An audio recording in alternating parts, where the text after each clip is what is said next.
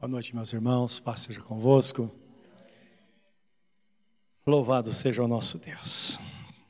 Nós cantamos que não há outro como o Senhor.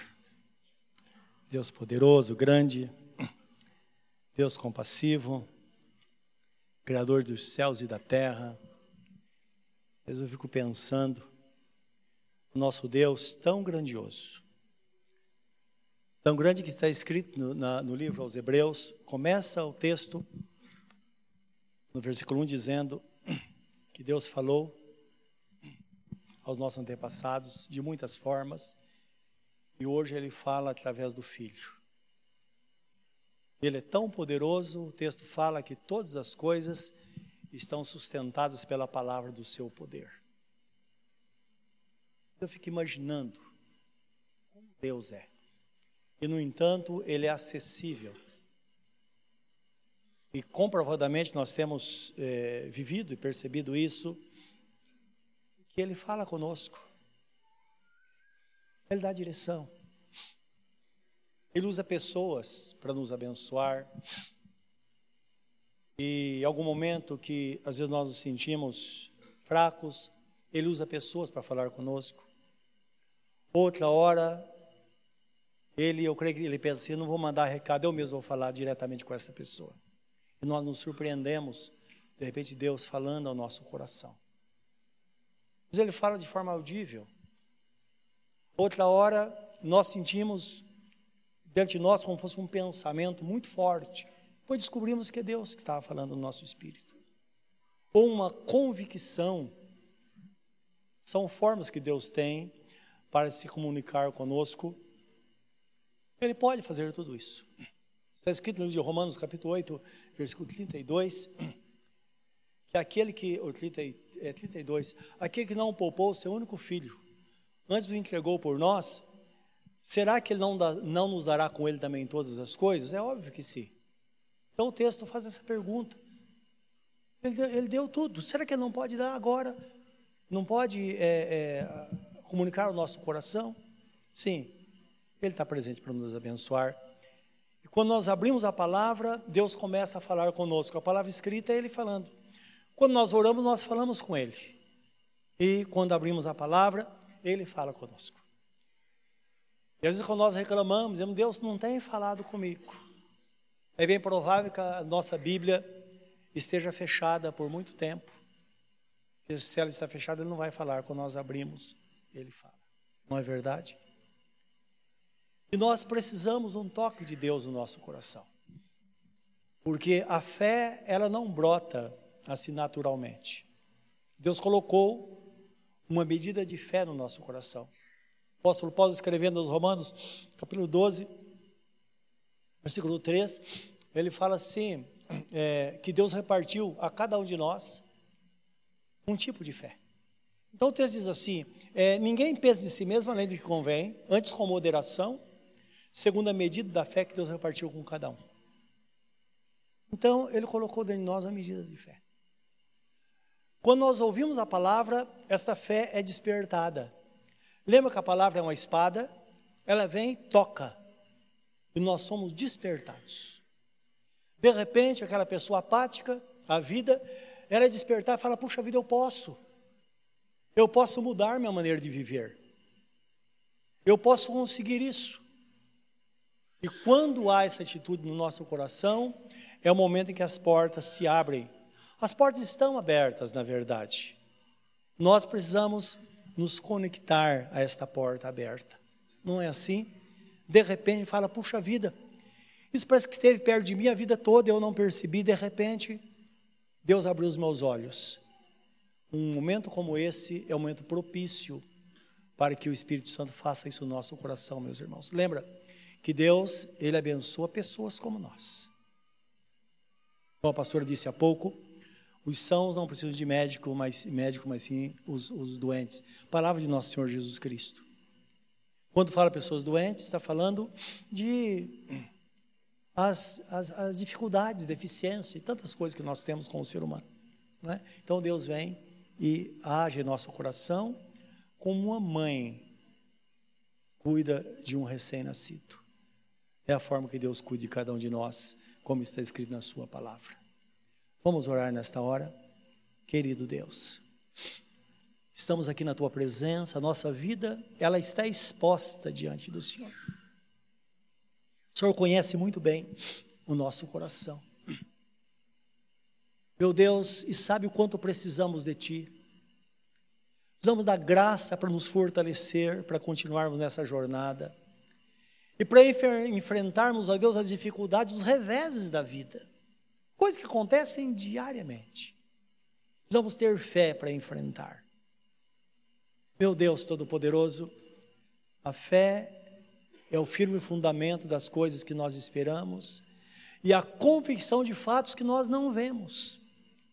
Mas pela fé nós chamamos a existência essas coisas e elas se tornam reais, conforme está escrito. Que assim seja hoje em nosso coração.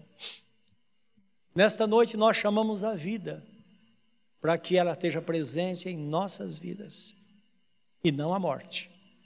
Chamamos, chamamos a vitória, meu Deus, para substituir a derrota, alegria para substituir a tristeza compreendendo que está escrito, que o mortal é absorvido pela vida, significando que a tua presença vem sobre nós, não se importando de como nós estamos, mas a graça é tão grande que ela vai absorvendo, ela vai consumindo tudo aquilo que não serve para nós, que pode nos separar do Senhor e faz com que meu Deus, sejamos fortalecidos, habilitados para estarmos na tua presença. Esta é a graça do Senhor. Queremos que a tua palavra traga a nós tudo de bom, porque todo dom perfeito vem do Pai das luzes, onde não há sombra e nem variação. Que assim seja, Pai, nesta noite, em nome de Jesus. Amém. Quero ler com os irmãos um texto que está no livro de Mateus 9, 35 a 38. E vamos discorrer sobre ele um pouco antes da nossa oração final.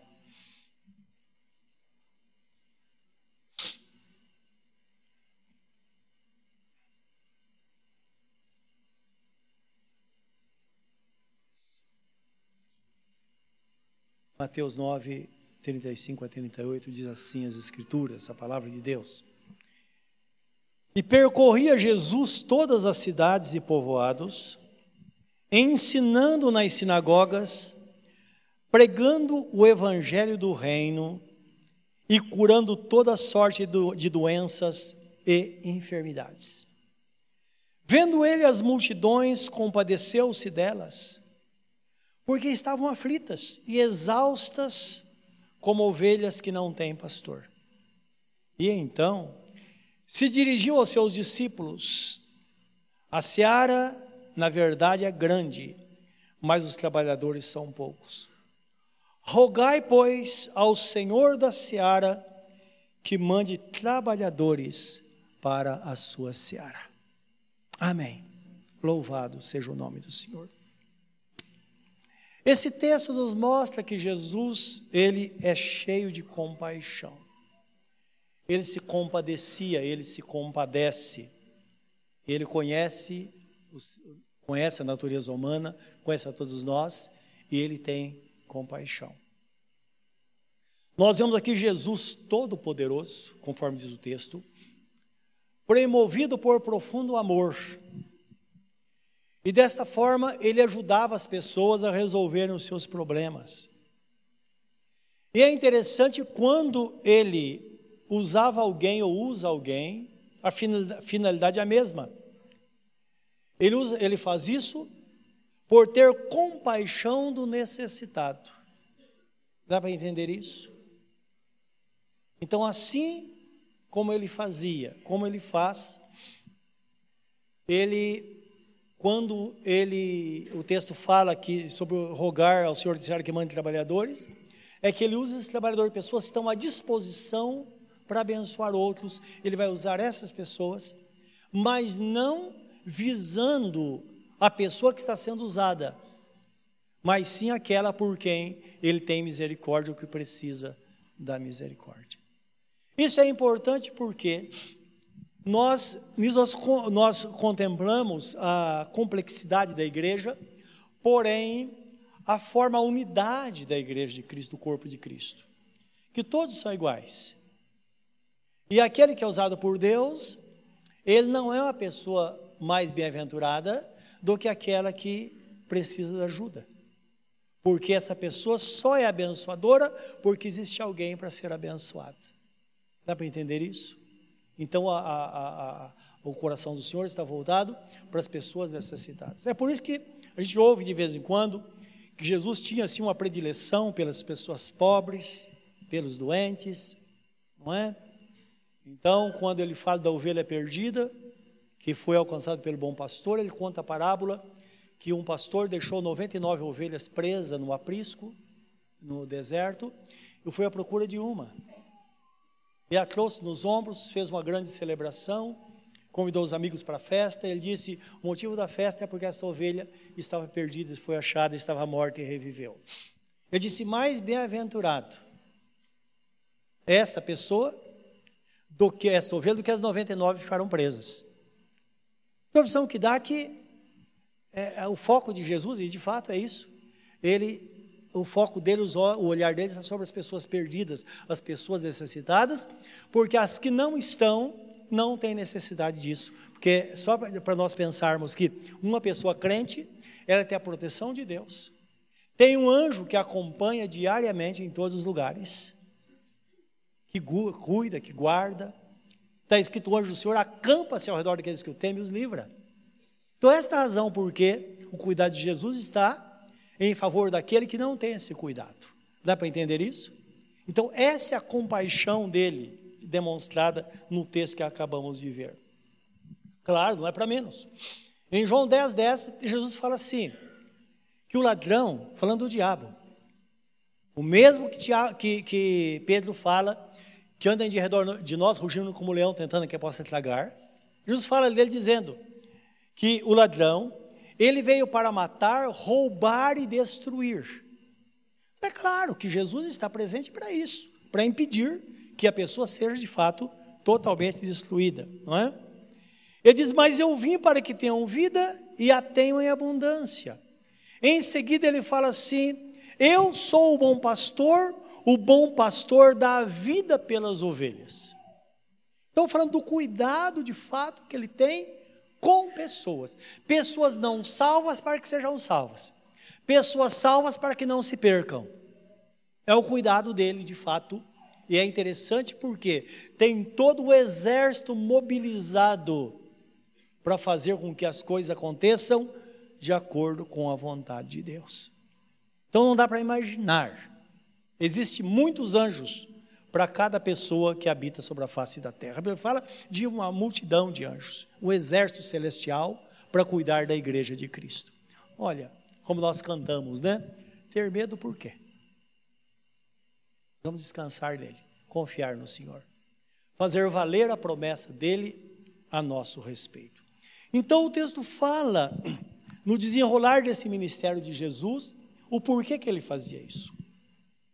Então o texto diz que Jesus ele percorria todas as aldeias, todos os lugares, lugares pobres, lugares necessitados, e ele ensinava as pessoas. O texto diz que ele os ensinava. E nós bem sabemos, meus irmãos, que o ensino da palavra de Deus, o ensino do Senhor, traz libertação para a nossa alma. Uma pessoa ensinada, ela recebe essa libertação. Além disso, o ensino, ele enriquece o nosso intelecto, porque o ensino traz conhecimento. Então, enriquece o nosso intelecto, e além disso, ele doutrina a nossa vontade. E é muito interessante, às vezes nós pegamos uma pessoa, conversamos com ela, ensinamos ela preceitos, e nós falamos: olha, faz assim que dá certo, está escrito. E isso faz com que a pessoa mude de comportamento, então ela passa a fazer aquilo que não fazia, simplesmente porque ela foi ensinada. Não é o ímpeto de uma palavra que de repente ela recebe sem conhecimento e de repente ela passa a fazer aquilo. Não. o ensinamento é diferente. Não é? O ensinamento é como uma mãe que pega uma criança aí com a idade, né, dez meses, nove meses, um ano, não é? Depende da criança, pega pelas mãozinhas e daqui a pouco solta, a criança dá dois passinhos e cai, ela pega de novo. O ensinamento é assim. Até que de repente ela está andando sozinha. Então Jesus ensinava as pessoas e elas recebiam uma grande libertação, e feliz é a pessoa que realmente para para aprender as coisas de Deus.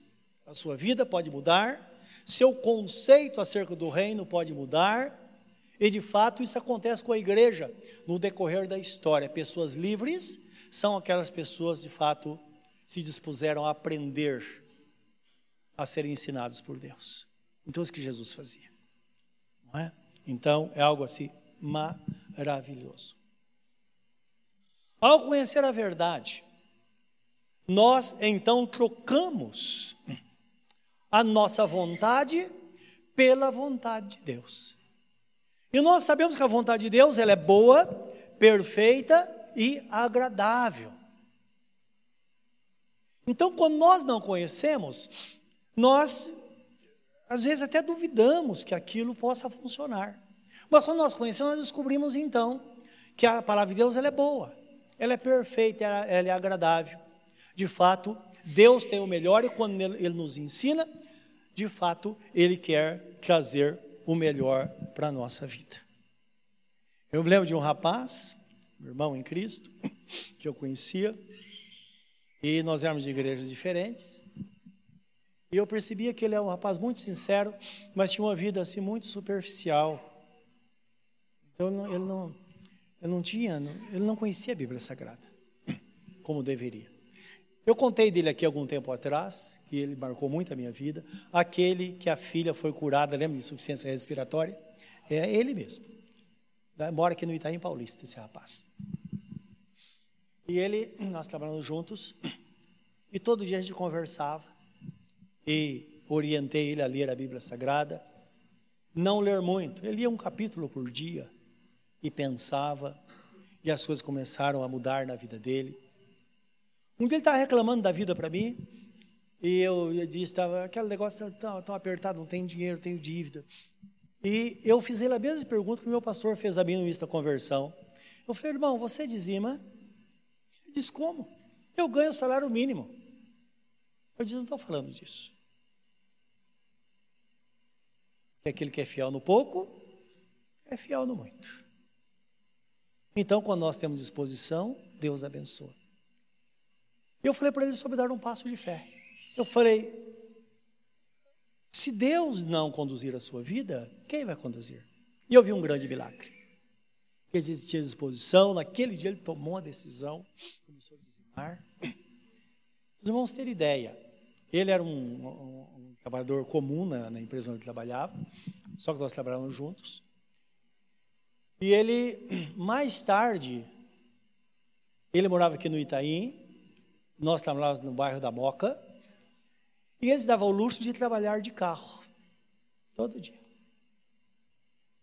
Você acha que uma pessoa ganhando salário mínimo pode fazer isso? Primeira coisa, nós trabalhávamos, tinha duas empresas, e um dia ele é registrado numa empresa, ele foi chamado e registraram ele na outra empresa também, e ele ganhava dois salários.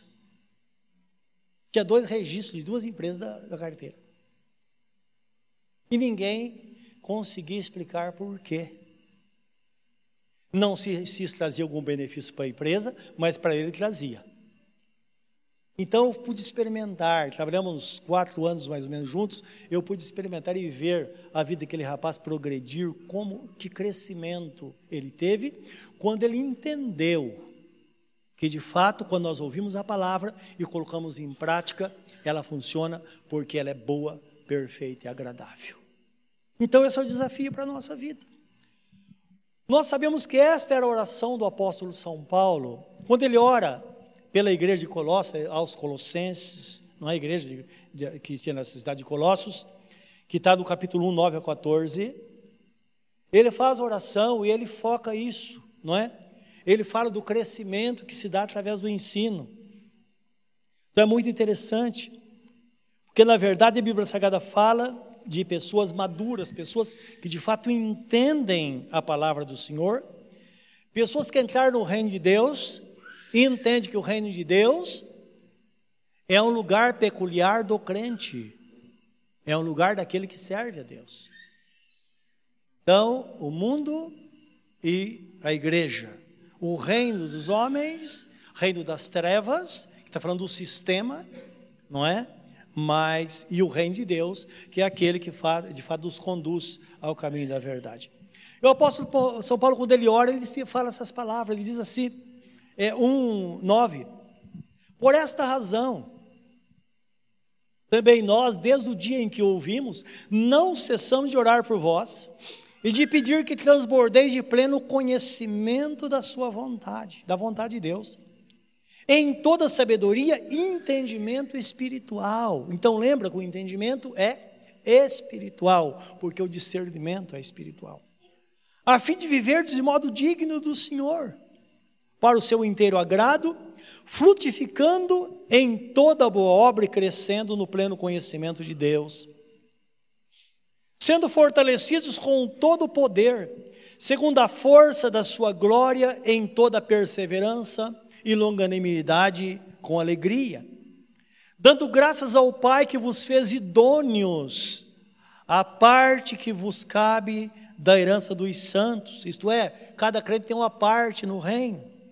Versículo 13 diz assim: Ele nos libertou do império das trevas e nos transportou para o reino do Filho do seu amor, no qual temos a redenção, a remissão dos pecados. Então, ele nos salvou, nos deu a redenção, e a redenção tem dois aspectos, que nós somos resgatados para Deus, e também o segundo propósito, que o mundo tirou muito de nós, e é resgatado a nós aquilo que o próprio mundo ou o sistema tirou de nós.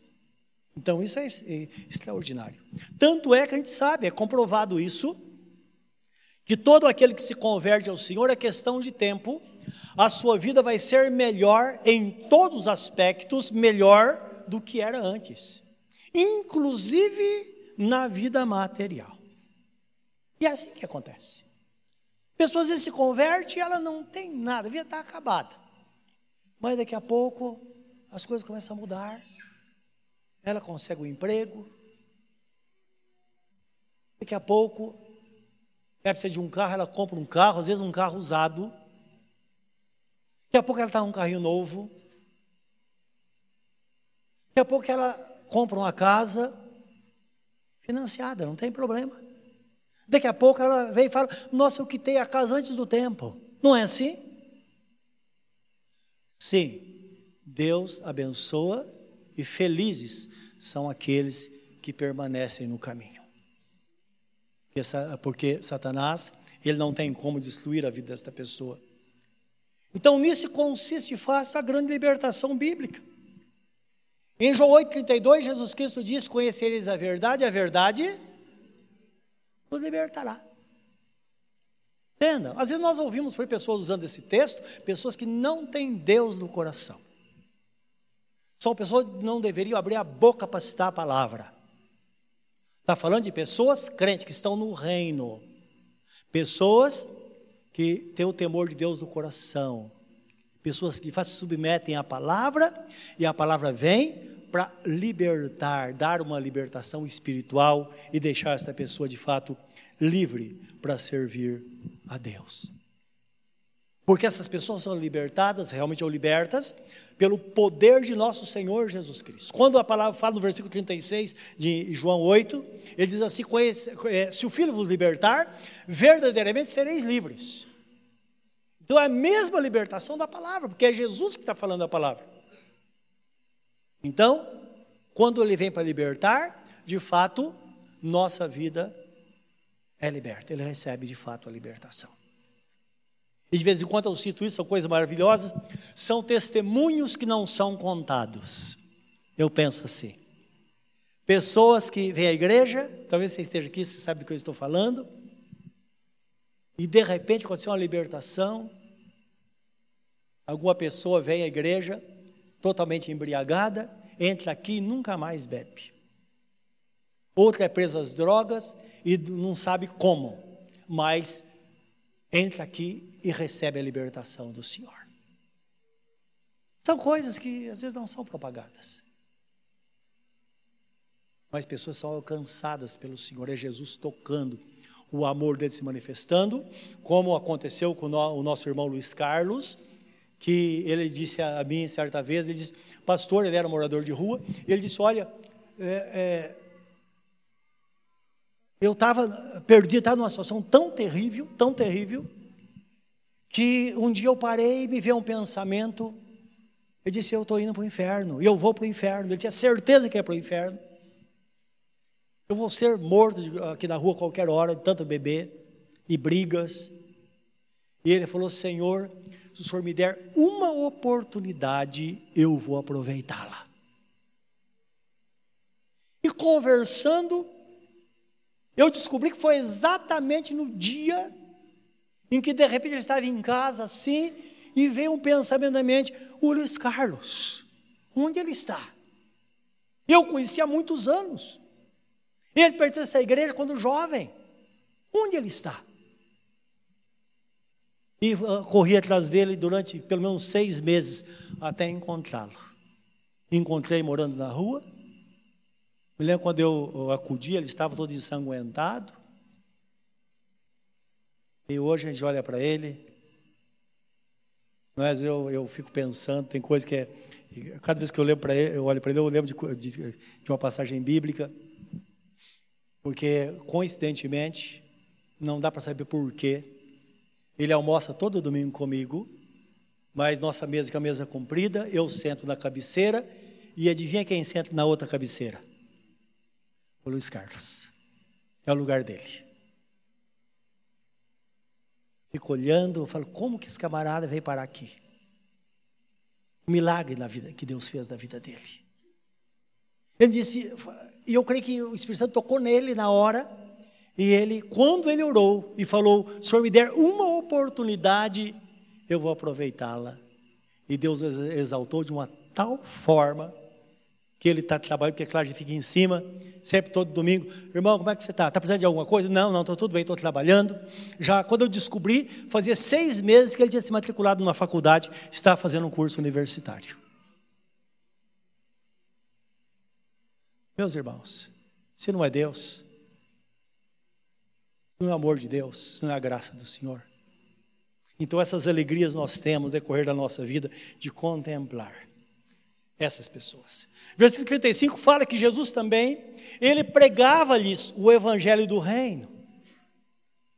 Então, a pregação é diferente do ensino, porque o evangelho do reino desperta fé para a salvação. Então, é a exposição da palavra que mostra o caminho e que desperta esta fé no coração da pessoa. E é um processo maravilhoso, porque Romanos 10, 9, 10, 11 até o 13, então o texto fala assim: se com o teu coração creres no Senhor Jesus e com a tua boca confessares, será salvo, porque com o coração se crê para a justiça, com a boca se confessa para a salvação. Agora, do versículo é, é, versículo 13 em diante, isso eu queria ler com os irmãos, porque ele é, é, uma, é maravilhoso a forma que fala, que mostra o processo, o desenrolar dessa obra de, de Deus no coração de uma pessoa, não é? Desde o momento em que nós vemos a palavra e depois nós nos prontificamos a ser servos do Senhor, que como obreiros que estamos na seara, prontos para anunciar a salvação, entendendo de fato o que Deus pode fazer. Então, Romanos 10, 13. Versículo 13 em diante fala assim: Todo aquele que invocar o nome do Senhor será salvo. Como, porém, invocarão aquele em que não creram? E como crerão naquele em quem nada ouviram? E como ouvirão se não há quem pregue? E como pregarão se não forem enviados? Como está escrito: Quão formosos os pés dos que anunciam as coisas boas. Mas nem todos obedeceram ao Evangelho, pois Isaías diz: Senhor, quem creu em nossa pregação? Versículo 17. E assim A fé vem pela pregação e a pregação pela palavra de Deus, ou a fé vem pelo ouvir e ouvir a palavra de Deus. Então Jesus não só ensinava, ele pregava, porque na pregação, a pregação, ela requer uma decisão, é a pessoa chamada a tomar uma decisão. E quando ela toma a decisão, então a pessoa se converte, as coisas começam a acontecer na vida desta pessoa. É a graça de Deus. Efésios 2,8 fala, porque pela graça sois salvos por meio da fé. Isso não vem de vós, é dom de Deus, não vem por obras para que ninguém se glorie. Então, quando a fé se manifesta na vida de uma pessoa, ela é despertada a crer nas promessas de Deus, é onde ela toma uma decisão e tem sua vida transformada. Uma pessoa pode ser ensinada sem ser salva, porque Jesus, Jesus mostra, fala de coisas espirituais e coisas éticas. Mas, para a pessoa ter um ensinamento que muda de fato a sua vida, o seu comportamento, é necessário que ela tome a decisão, que ela seja uma pessoa convertida, que faz Jesus seja o Senhor da vida dela. E quando Jesus é o Senhor da nossa vida, então as nossas decisões elas permanecem Deus vai estar ali. Não é aquela pessoa que sai daqui abençoada, amanhã volta vazia. Não. Ela sai abençoada e permanece abençoada, e cada dia que passa, a graça vai sendo acrescentada à vida dela. O texto fala ainda que ele também curava os doentes. E o texto fala, ele curava todas as enfermidades e moléstias entre o povo, ainda no versículo 35 de, Mateus 9 fala. Isso significa, meus irmãos, que Jesus quer nos, quer nos abençoar com saúde, assim como Ele nos abençoa em todas as áreas da nossa vida.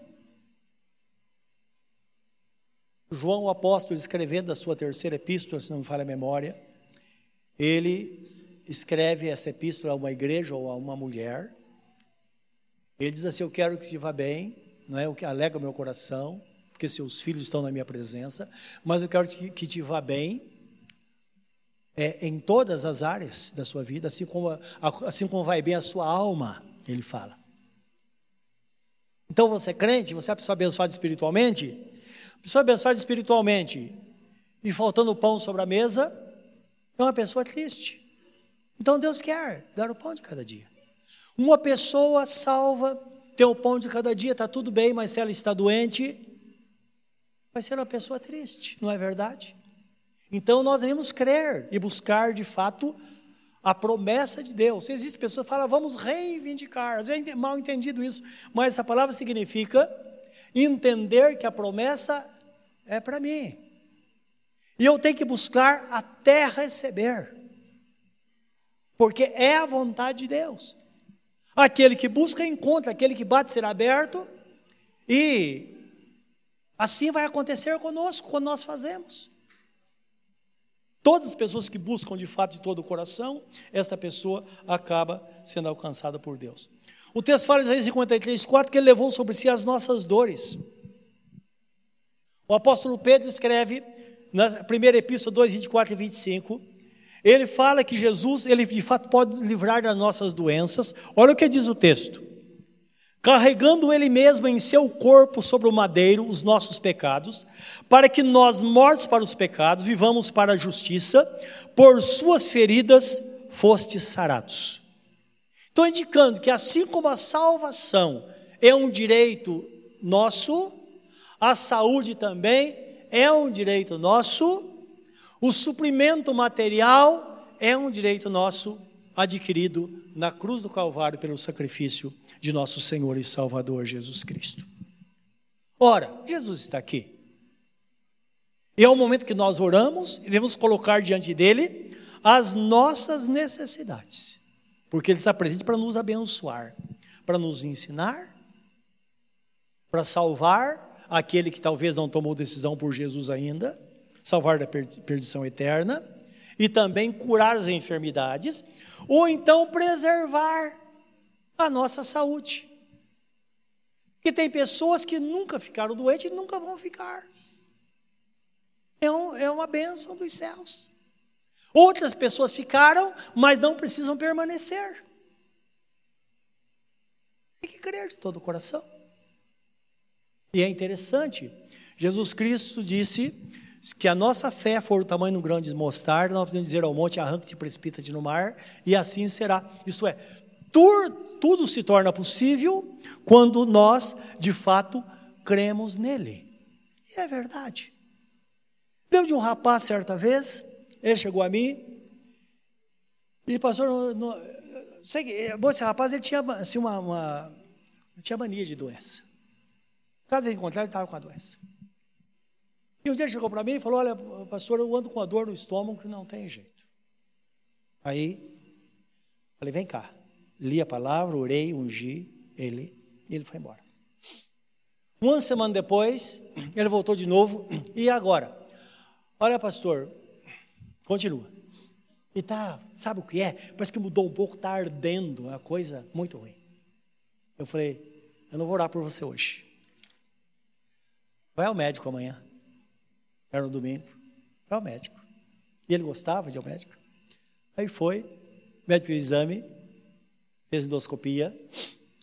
Aí o médico falou para ele, escuta, você, quando você fez a cirurgia do estômago?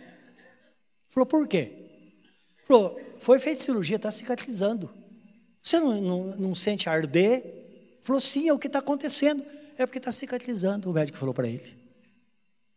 Ele voltou boquiaberto. Nunca mais teve nada. Perceba, Jesus o curou há uma semana atrás. Dá para entender? Então a fé é esta certeza. Se eu recebo oração, e está escrito que na oração eu sou curado ao, ao, receber a unção, então, Senhor, eu estou curado. Independente do que esteja acontecendo. Eu digo isso com certa propriedade aos irmãos, porque eu fui curado uma vez de úlcera no estômago e aconteceu a mesma coisa. A mesma coisa.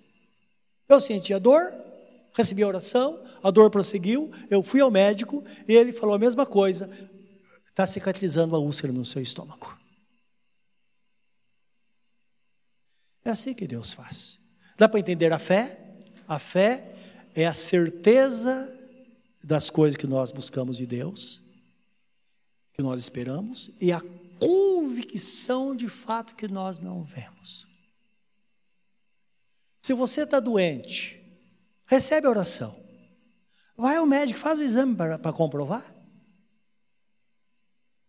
E Deus, de repente você está protelando algo que Deus já fez. Então, essa é a fé que a Bíblia Sagrada fala, é a certeza absoluta que de fato Deus ele nos abençoa, Ele está presente. Qual a sua necessidade hoje? Coloca diante do Senhor. Lembra que Jesus fala: Pedi e dar-se-vos-á, buscai e achareis. Aquele que pede, recebe, aquele que busca, encontra, e aquele que bate, será aberto. Parece simples demais. Sim, as coisas de Deus são simples. Quanto mais simples, melhor. É desta forma que o nosso Deus faz. E é assim que ele tem feito em toda a trajetória da igreja de Cristo. Ele tem feito, ele tem abençoado. E é possível, sim, nós termos uma vida abundante na presença do Senhor. Eu e você. Amém? Vamos sempre na presença dele. Fala com ele. Tem uma conversa com ele agora. E fala, Senhor, nesta noite, hoje, eu recebo do Senhor esta benção para a minha vida.